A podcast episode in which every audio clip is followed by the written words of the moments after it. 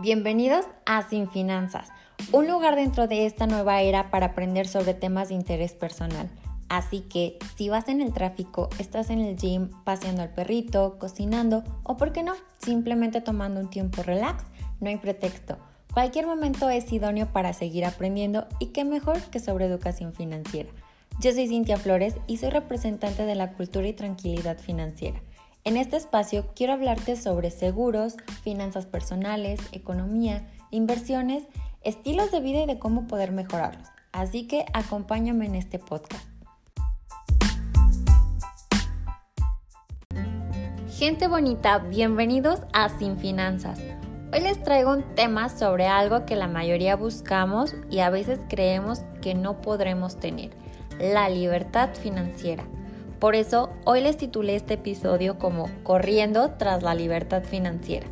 Y para que el dinero deje de ser una gran preocupación y alcanzar la libertad financiera, es necesario ir pasando por una serie de niveles.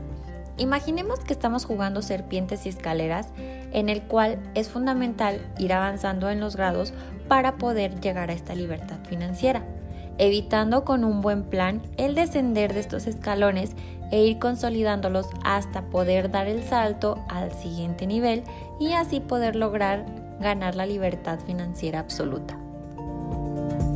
Los grados de libertad financiera yo los dividí en cinco puntos y son los siguientes. 1. Supervivencia. Es el nivel inicial en el camino hacia la libertad financiera se da en aquellos casos en los que se depende del salario para poder subsistir. En otras palabras, el trabajo permite cubrir los gastos necesarios para poder vivir. Ejemplo, cubrir la alimentación, la ropa, el alquiler, la hipoteca. Para poder ascender a un nivel superior de la libertad financiera, será necesario incrementar la capacidad de ahorro, conseguir nuevas fuentes de ingresos y saldar deudas. 2. Estabilidad. En este nivel, la persona ya dispone de unos ahorros o de colchón financiero que le permite subsistir durante un periodo de seis meses aproximados. Aquí se continúa dependiendo del sueldo o salario para poder vivir, aunque tiene una mayor capacidad de ahorro que quienes se encuentran en el nivel de supervivencia, si bien no tiene activos todavía, pero pues empieza a mostrar un cierto interés en ellos. 3. Seguridad nos encontramos ante un grado de libertad financiera en el que empiezan a tener lugar las inversiones, inversiones en inmuebles, compra y venta de acciones o apertura de pequeños negocios. En este caso, los ingresos generados por las inversiones aún no son suficientes para sostener el coste de vida. Esto significa que el individuo seguirá dependiendo de los ingresos procedentes de su trabajo. Ahora bien, aquí el colchón financiero ya es superior al del nivel de estabilidad. En este caso, para poder continuar progresando en el grado de libertad financiera, sería recomendable que se siga aprendiendo sobre las inversiones e incrementar las mismas. Por ello, es aconsejable llevar a cabo inversiones con visión a futuro y de largo plazo. 4. Libertad financiera. En esta situación ya no será necesario que la persona dependa de un sueldo o salario para poder seguir viviendo. De hecho, las inversiones serán una cuantiosa fuente de ingresos para él. Así, en este escalón nos encontramos con personas con una importante formación en el terreno financiero, a las que sus inversiones les permite olvidarse del trabajo y dedicarse a lo que más les gusta, al tiempo de que disfrutan de sus seres queridos. 5. Libertad financiera absoluta.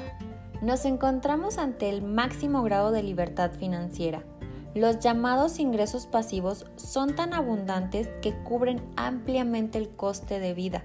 Así, este excedente de ingresos puede reinvertirse para alcanzar rentabilidades aún mayores. La libertad financiera absoluta también es conocida como la independencia financiera. En base a lo antes mencionado, ¿en qué grado te encuentras tú y a qué grado quieres llegar? Recuerda que los objetivos son diferentes en cada persona, al igual el modo de ver la libertad financiera. Entonces, ¿cómo actuar para alcanzar la libertad financiera? Yo te puedo aconsejar lo siguiente. 1. Intenta mejorar la capacidad de ahorro, ya que posteriormente las cantidades ahorradas las puedes destinar en inversiones. 2. Incrementa el ahorro.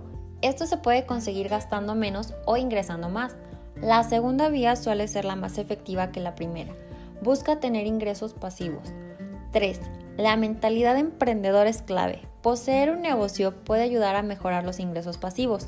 Si el negocio alcanza un gran valor, es posible venderlo e invertirlo reportado en la venta en algún instrumento conservador que te ayude a trabajar tu dinero de manera segura para el futuro.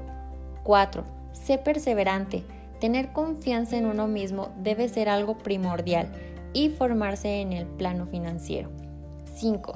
Estar dispuesto a asumir riesgos controlados. Salir de tu zona de confort a veces da miedo, pero ese miedo puede traerte grandes recompensas. Te agradezco por haberme acompañado en este ratito y que sepas que este espacio es para ti y para mí. Te mando un abrazo a la distancia y que tengas un excelente inicio de semana.